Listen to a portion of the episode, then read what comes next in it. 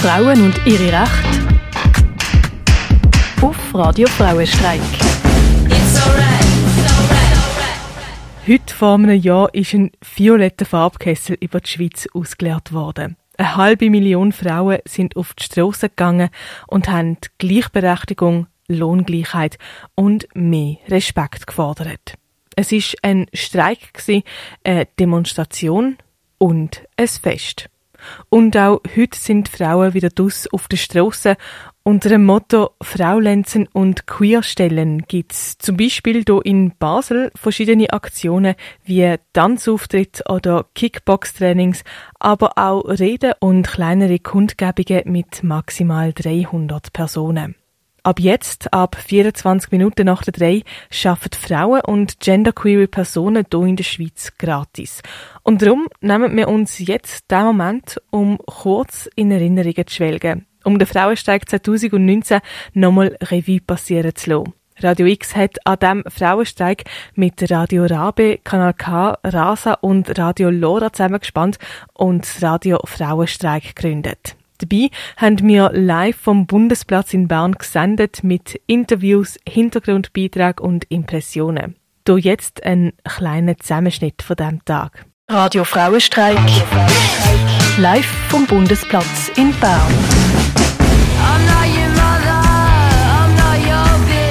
Von Bern gehen wir jetzt auf Basel, lüten unsere Korrespondentin an.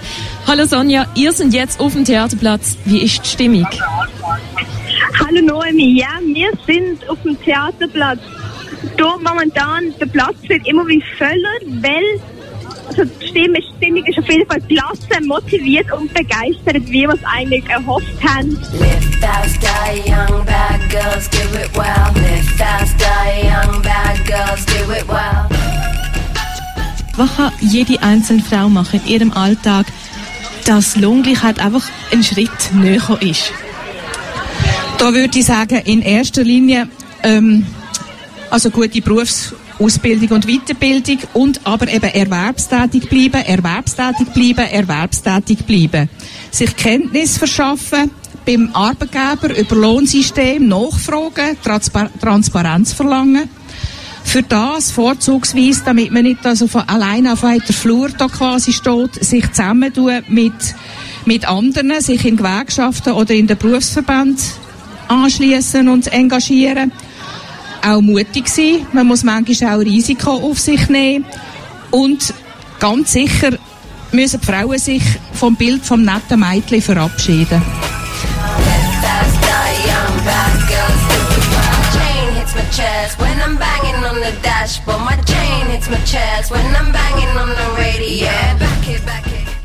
Es geht natürlich grundlegend einmal darum, dass der Frauenstreik, eben die Frauen in der Arbeitswelt halt immer noch diskriminiert werden. Wir haben äh, das Problem, das habe ich am eigenen, ähm, äh, im eigenen Leben erlebt, ist die äh, Schwierigkeit von der Vereinbarkeit von Familien und Beruf. Frauen müssen immer, müssen sie im Grunde genommen Entscheidungen treffen, was ist jetzt wichtiger.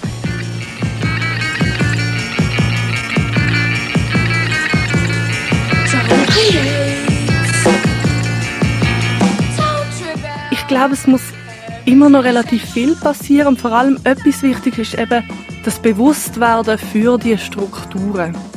Dass es nicht darum geht, dass es jetzt einzelne Männer sind, die sozusagen Gesetze gegen einzelne Frauen machen, sondern dass es ein strukturelles Problem ist, wer hat überhaupt Chancen, in welche Positionen zu kommen.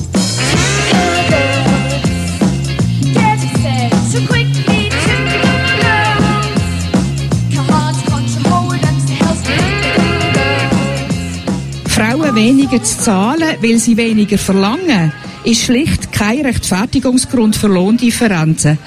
Die Arbeitgeber und Arbeitgeberinnen sind rechtlich unzweideutig in der Pflicht, für gleichwertige Arbeit auch den gleichen Lohn zu zahlen, ohne Wenn und Aber.